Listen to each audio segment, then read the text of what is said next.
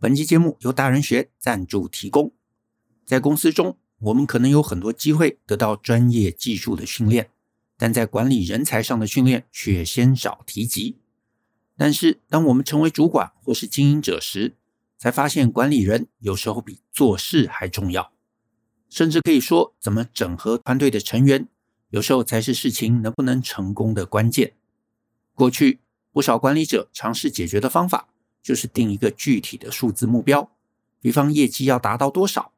但是这可能会产生一个问题，那就是大家只追求数字，至于达成会不会有后遗症，就根本不会在意。这也是为何这几年许多企业开始将 OKR 当成评鉴基准的原因。所谓 OKR，其实是一个如何把目标往下拆解，清楚沟通组织目标，并落实到每个部门甚至个人工作的管理方法。如果老板能定期带着大家猜出 OKR，团队会更理解组织目标，甚至还会想出部门或个人能更有效达成目标的方法。这些也是我们大人学设计这堂目标管理与团队绩效同整 OKR 与 KPI 的有效实务这堂课的初衷。我们想利用一堂课的时间，让你清楚理解 OKR 是什么，该如何执行与运用。尤其怎么逐步拆解、有效沟通，如此你将能为公司规划清晰可行的目标，为团队建立有效的回馈与改善机制。欢迎透过节目下方的说明栏观看这堂课更多的介绍。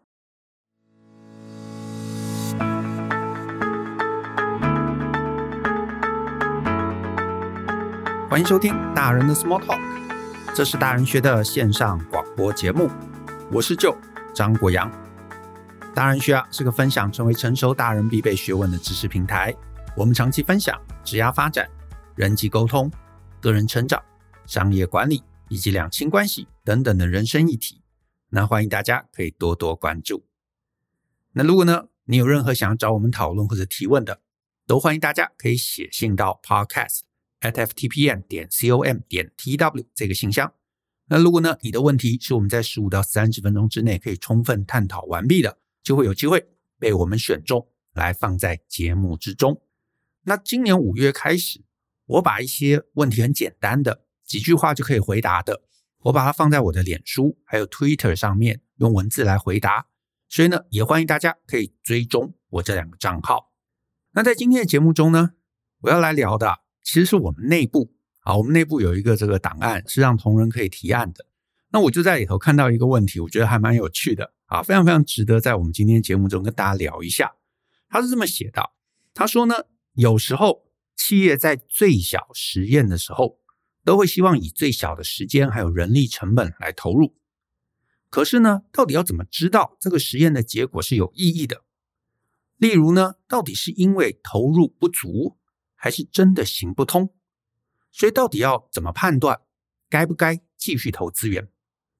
好，那他举了一个例子，他说呢，就以当一个 YouTuber 来说，一支影片没有红，十支影片也没有红，那我到底要怎么判断是因为我投入的不够，是不够努力，还是其实在这个部分我根本没有天分？好，那这个问题我觉得很棒，其实我还蛮常会被大家来问到这个问题。有时候是个人的经营，有时候是公司的经营，甚至呢，这其实是很多上班族都会碰到的一个困境啊。因为呢，有时候你老板可能会跟你讲嘛，说：“哎，这个不用做太好啦，我们先实验一下。”那我自己也会在一些新的尝试上面会跟我们的同仁这样讲。可是呢，每次讲出来，我就发现我们的同仁啊就会皱起眉头。我猜他心里可能就想说：“啊，老板这样讲到底是什么意思啊？”那什么叫做不用做太好？那万一到时候不成功，就是因为我没有做太好，那我不就惨了吗？所以啊，很多人其实，在那条线上会抓不准。哎，这确实是很常碰到的一个困境。那我决定今天啊，就再来帮大家来再当一回老板的翻译举弱。我们来了解一下，当老板说最小实验的时候，他心里到底在想什么？首先啊，我觉得第一个概念，你会碰到困扰，其实是两种思维上面的根本差异。怎么说呢？哪两种思维是这个？第一个叫做没基础的，跟有基础的。当你处在这两种不同状态的时候，你就会产生完全不一样的想法，还有做法。那你如果没有跨到后面所谓有基础的这个世界，你就会有那种哎，我完全不能理解那个世界的人在讲什么的一个困扰。好，你说什么什么意思？还是这样？就是呢，如果来，我们先说，假设你你今天啊，你在任何事业上面都没有任何基础啊，没有任何成就，那当然第一步就是要找到一个能够突破的口嘛，你就要先建立一些这个基础，也就是你的优势。那其实打下基础、建立优势的一些方法，我们其实过去非常非常多文章、非常非常多 podcast 的集数，其实都有在讲。那如果我们今天啊，就很简单啊，就很简单的整合一下，其实就是两个重点啦。第一个，从你的天赋热情出发。第二个，让你正确的增长。其实两堂课啊，S 零零三还有 V 零一八这两堂课。那如果呢，你一路有跟着听我们的 Podcast，一路有参与我们的课程，那其实你应该知道我们在这两堂课里头的重点在哪里。好，那如果不知道，我真心建议请务必要参考看看这两堂课。可是呢，我们今天也不是要谈那两堂课啦，我们今天要谈的是，如果你开始做对的事情。你慢慢慢慢，终于建立了你的某种事业基础，你建立了你某种的竞争优势。这个时候，当你想要再往前面再走下一步的时候，你的思维就会不一样。我忘记是哪一集，我那时候里头有举一个例子，就是呢，我当时就说嘛，我其实也开玩笑，我说鼎泰丰的老板，他如果因为很成功，所以他决定说他跨出舒适圈。跨出舒适圈，所以他就决定他开一个修车厂。那你一定就会觉得莫名其妙，对不对？然后你也觉得很傻眼。啊，他餐饮店很成功，开修车厂会成功吗？啊，不知道。那餐饮店加修车厂会有什么忠效吗？好像也看不出来。所以，如果他是一个正常的老板，这个开修车厂应该不会是他成功之后的第一个思考。好，那当然我也不能说完全不会啦，因为如果他的重点是，呃，因为我也不认识他啦。假设他真的很喜欢车子，对不对？然后他某一天觉得他事业成功了，他可以行有余力了，他想要做一些他喜欢的事情啊，不是为了赚钱，就是想要开心啊。那开修车厂当然也没关系啊，就是开修车厂不是错的事情，不是说不能做，只是呢，如果这个老板他经营公司目的很简单，就是希望公司能够增加获利。那通常下一步他想的事情其实是这句话哦：怎么在既有的成功上面延伸优势？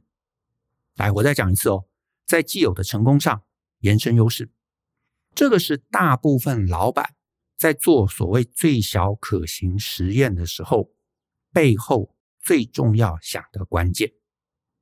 那这个其实也是我们之前集数有聊过的，就是你跨出舒适圈不是乱跨。而是要在你最有优势的地方尝试往外扩展。所以呢，一样鼎泰丰，鼎泰丰的老板，他如果第一间店啊，第一间店他经营的很成功，这个时候他想说，哎，我我我我蛮成功嘛，我想要再跨出舒适圈，想要再去扩大我的事业。他第一个想的很可能不会是去开什么修车厂，也不会开洗衣店啊，也不会开文具店。那那那你说，为为什么不会开洗衣店、开修车厂、开开这个文具店？也很多人很成功啊啊！对，可以，当然可以。问题是何必呢？他鼎泰丰已经很成功了，他如果纯粹就是要让事业做大，他应该在既有的基础上面来扩大，对不对？因为既有基础，你有优势嘛，你有老客人嘛，然后有大家喜欢你嘛，大家觉得你的这个小笼包很好吃嘛，你在既有的基础上面继续去深化。你有优势，你就有护城河；你有护城河，你就不用从零开始竞争。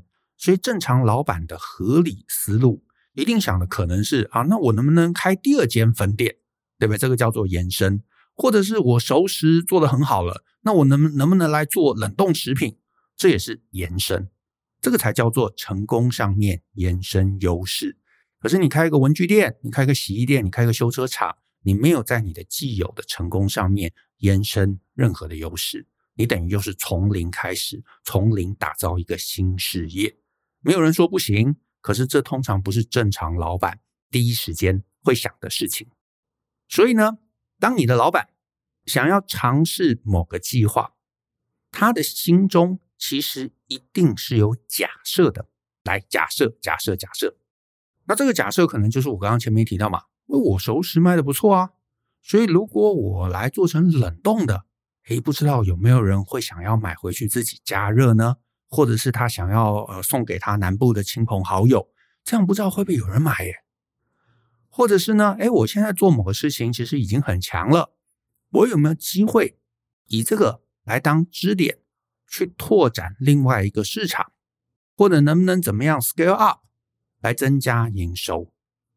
好，那那我先不要用鼎泰丰好了啊，因为我猜一些替换能力比较弱的听众可能会因为鼎泰丰已经太过成功了啊，所以你在思考上面就会混淆，就会觉得哎，不会啊，鼎泰丰那么有钱，他真想开一个文具店，那就开啊，搞不好也会卖很好啊。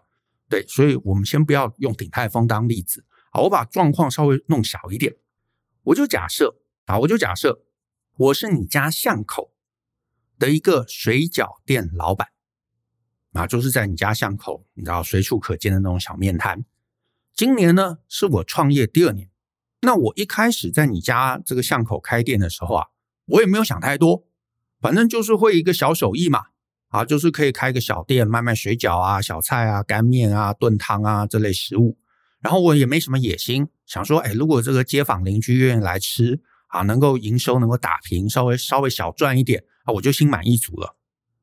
哎，结果没想到第二年，我这间水饺店居然大爆红，客人啊络绎不绝，而且每次吃饭的时候门口啊大排长龙。所以我想，哎，不错啊，我这个小店好像经营的还蛮成功的啊。那这个时候我就想说，那我要怎么样能够让我的这个营收再提升呢？好像我应该某种程度扩大一下嘛。那一个你想到的一个就是开分店嘛，一个就是我前面讲到来卖冷冻食品好了。可是你说冷冻食品弄了真的会卖吗？真的有人会买吗？你不知道嘛，对不对？你不知道这个答案嘛？老实说，我也不知道。那怎么办呢？最简单最好的方法就是验证，验证这个假设。这个假设就是，哎，我觉得有人会买。你说这这是天马行空，对，这天马行空，这就假设嘛。假设不知道，没有人知道，所以唯一能知道就是让市场来回答。可是呢，你如果不验证，你呢真的什么什么去借钱，然后弄个几千万搞了一个什么冷冻食品的加工厂，哇，那这个风险就很大，对不对？因为有一定的几率，最后其实没人买，你最后就可能会收入无法支应投资，然后倒闭，血本无归。所以呢，所有受过专业训练的老板，他都不会直接去借贷，然后弄一个工厂，然后再来看看有没有人买。不会的，他想的第一个问题就是：我怎么样能够成本最低的去验证我的假设，也就是做实验了。那我就问大家嘛，你想想看，如果我就是一个路边水饺店的老板，那我到底要怎么最小规模的来验证我这个假设呢？其实也不难，我就某一天早上，我就比平常起得更早。我这一天呢，就拼死多包五百个水饺啊，假设就多包了五百个水饺。然后中午呢，开门了，我看到常来的熟客，我就问问他：“哎，我们今天有生的水饺哦，你要不要买一些回去自己煮啊？”这就是实验嘛。那你说这实验有意义吗？有。第一种状况啊，假设是很乐观的状况。我这五百个水饺啊，问了这些常客之后，结果一个中午就迅速卖光了。那我至少知道市场啊，就是这些老客人、这些街坊邻居，他还真喜欢我的水饺。就算我卖生的，就算这个生的跟熟的一样贵，都会有人想要买回去自己煮。诶，表示有需求哦，有需求哦。那我这个实验就可以继续增加嘛，就可以加码嘛。所以呢，我过两天我包六百个，啊也也卖掉啊。那我再过两天我包八百个，哦也卖掉。那再过两天我包一千个，哦也可以卖掉。每一次都卖完，甚至是慢慢的，大家知道有这件事情，还会有人从远方跑来，对不对？假设我开在这个台北市，有人从什么新竹啊，从什么这个呃苗栗呀啊，啊都跑来买，哦那好像大家真的喜欢哦。那我是不是再增加一个这个宅配啊？你买了之后，我可以冷冻宅配啊，寄到你家。然后呢，哎，也不错啊，也还是很多人买。好，那我再加码，我再投资增加一个网络订购的一个机制，找人写一个网络平台，对不对？然后一开始呢也很阳春，你只能转账。然后发现哦，还是很多人买，这样子大家都不怕麻烦，都还是愿意来下单，好吧？那我再加入网络金流，我再去谈什么信用卡刷卡，哎，结果还是有。好，那我继续再加码，我把隔壁也租下来，我雇几个人啊来帮忙大量包水饺，甚至是这还不够满足，好，那我再来想，我这个时候才会来想，我要不要成立一个冷冻工厂，然后我再去谈什么 Seven Eleven 上架之类。这个叫做逐步扩大优势，这个其实也就是我之前那一集谈跨出舒适圈的意思。好，那我们的这个制作人也会帮大家把这个跨出舒适圈那一集找到，然后放在节目下面的那个说明栏。那有兴趣，你也可以顺便听一下。所以总之啊，你真的做生意，你真的经营一个事业，你不是乱斜杠啊，其实个人也是一样，你不是乱斜杠。你一定是在你既有的成功上面做深化，为什么？很简单嘛，因为我们每个人资本有限嘛，时间有限嘛，能力有限嘛。除非你真的是什么，你知道产业大神，什么都做到，做什么你都可以，你知道爆表的厉害。否则的话，我们一定是在我们既有的成功上面做深化，这个才有机会能够不断不断的扩张，才能增长。所以呢，懂这个概念的正常老板。他绝对不会在初期的假设能够被确定之前，就先投资啊，就先做了很多不必要的投资。我不可能在不确定有没有人买之前，就先投资一个什么冷冻工厂，那是绝对不合理的。我也不会在没有人买之前，就先弄一个网站，那也是不合理的。甚至我也不会去做行销，那也是不合理的。啊，可是呢，反过来哦，啊，我刚刚那是很乐观的状况嘛，我们反过来。假设我今天啊早起多做了五百个水饺，然后中午开店的时候，我跟熟客讲说：“哎，我们有这个这个，我们有这个生的水饺，你可以买回去煮给你其他的这个亲朋好友吃。”结果问了一圈，完全乏人问津。哎，那很好，我也有收获。我的收获就是我在这个第一时间，你知道，就是我就早起多包五百个水饺嘛，而且就算没有人买生的，我今天明天搞不好熟的，我也可以卖完嘛。就算卖不完，我就是废弃这五百个水饺，我有亏损，可是这个亏损可能也在一个合理可以被承担的范围内。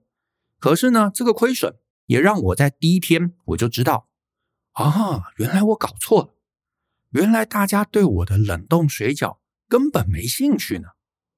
好，根本没兴趣没关系，可是下一个问题我就问自己啊，如果大家对我们的冷冻水饺没兴趣，哎，那到底我们为什么生意那么好啊？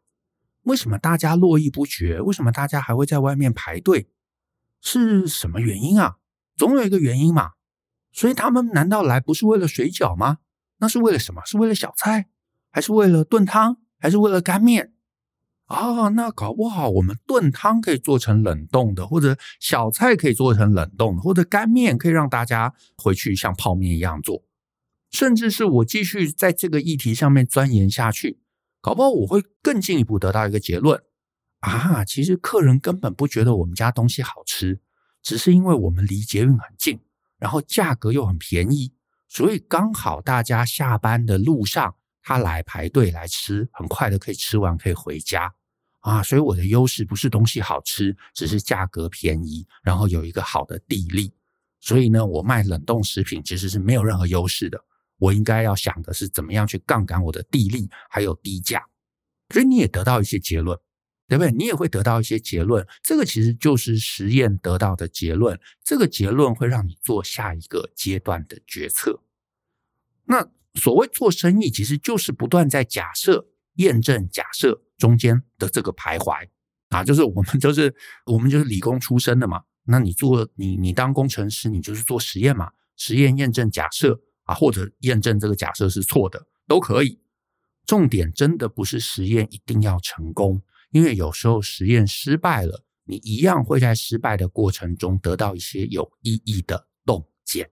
来，你是经营者，你是老板，你需要的是那个洞见，那个洞见才能帮你做出下一步的决策。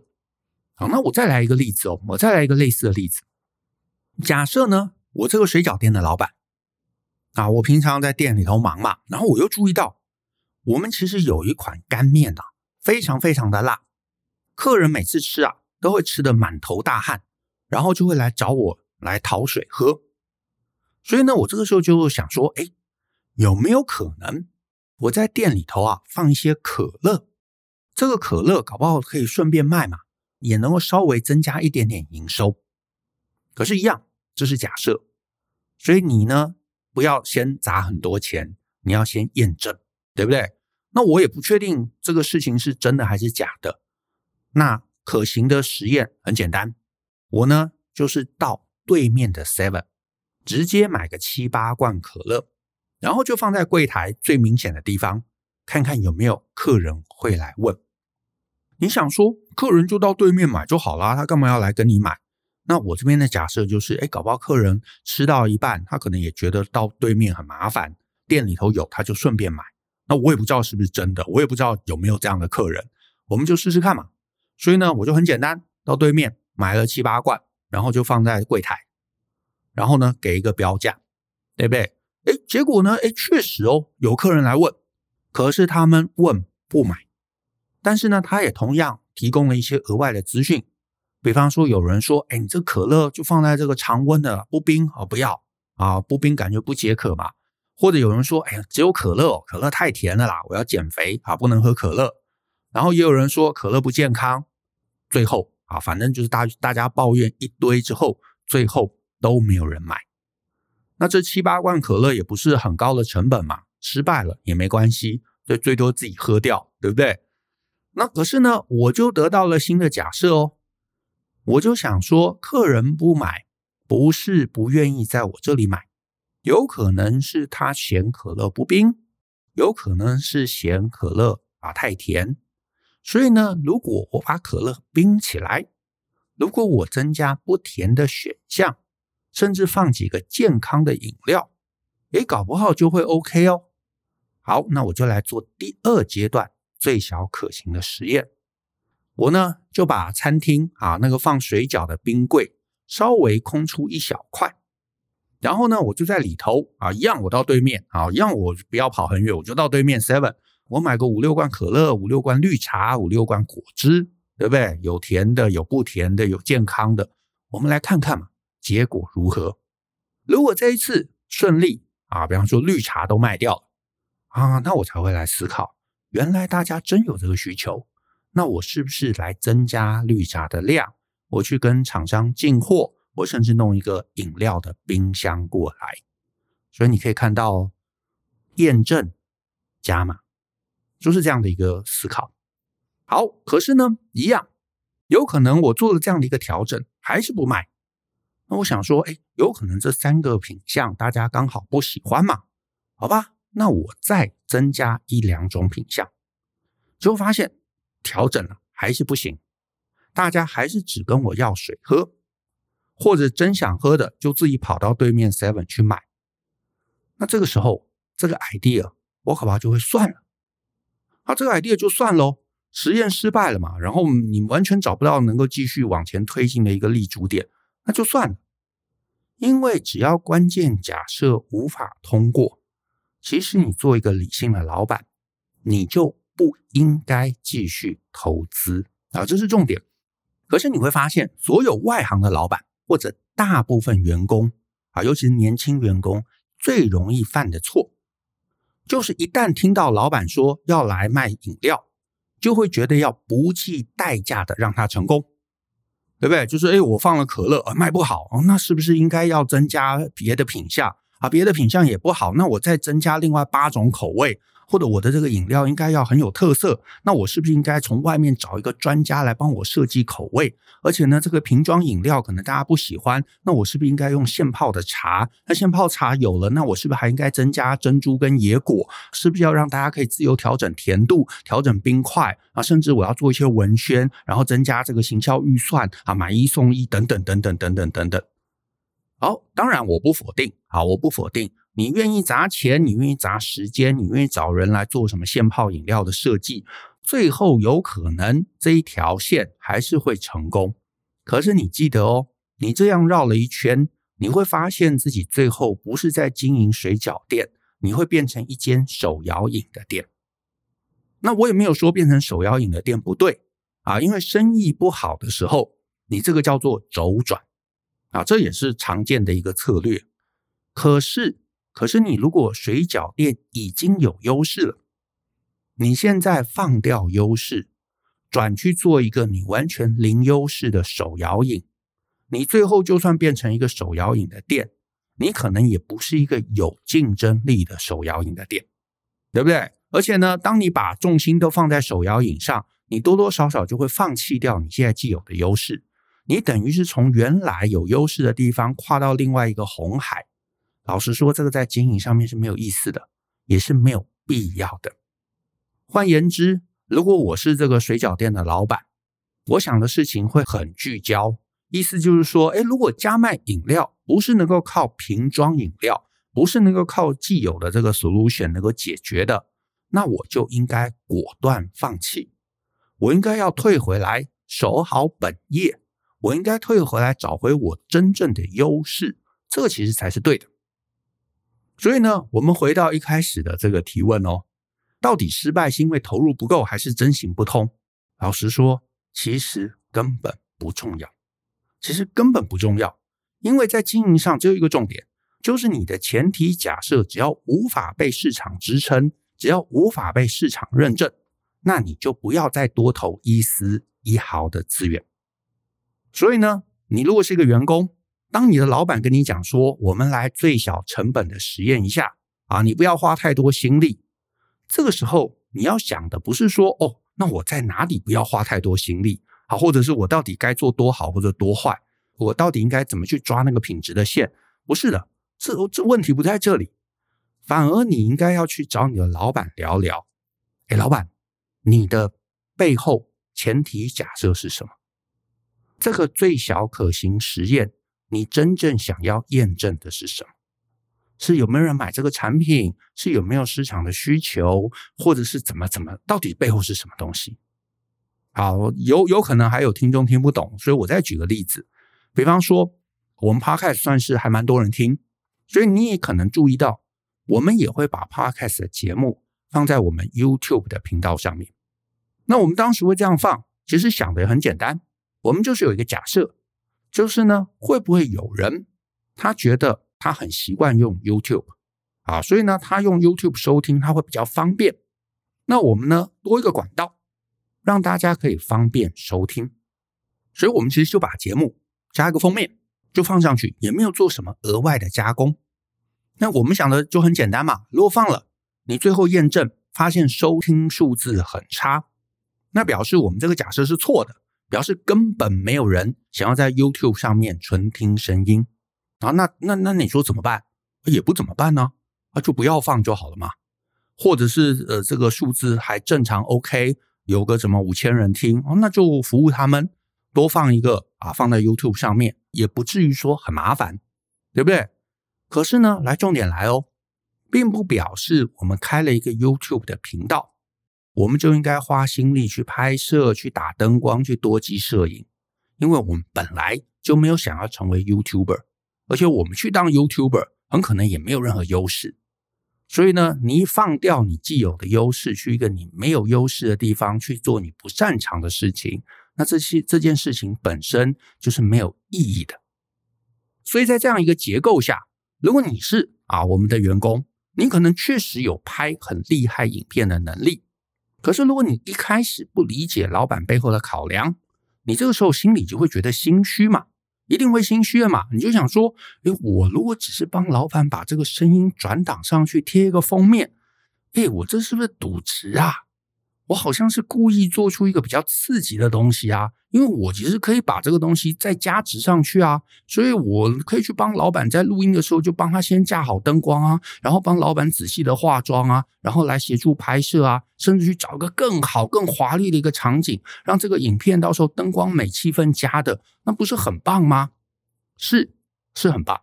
问题是这个好东西可能很贵，可能录一集需要花很长很长的时间。可能很费工，甚至是我们也没有受过这个荧幕训练，搞不好在荧幕前面反而就是呃非常非常的不好看，这都有可能。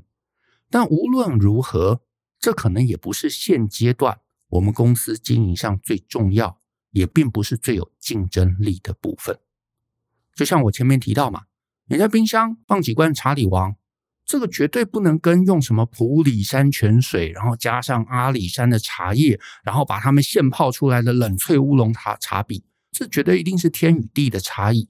可是水饺店的本业是卖水饺，老板想的也就是多增加一个品项，让客人可以解渴，又稍微的增加营收，有点是服务性质啦。让大家不用跑到对面的 Seven，他就可以喝到冰凉的饮料，可能就多收他五块钱、十块钱，也没有真的要成为附近的什么手摇茶的大王。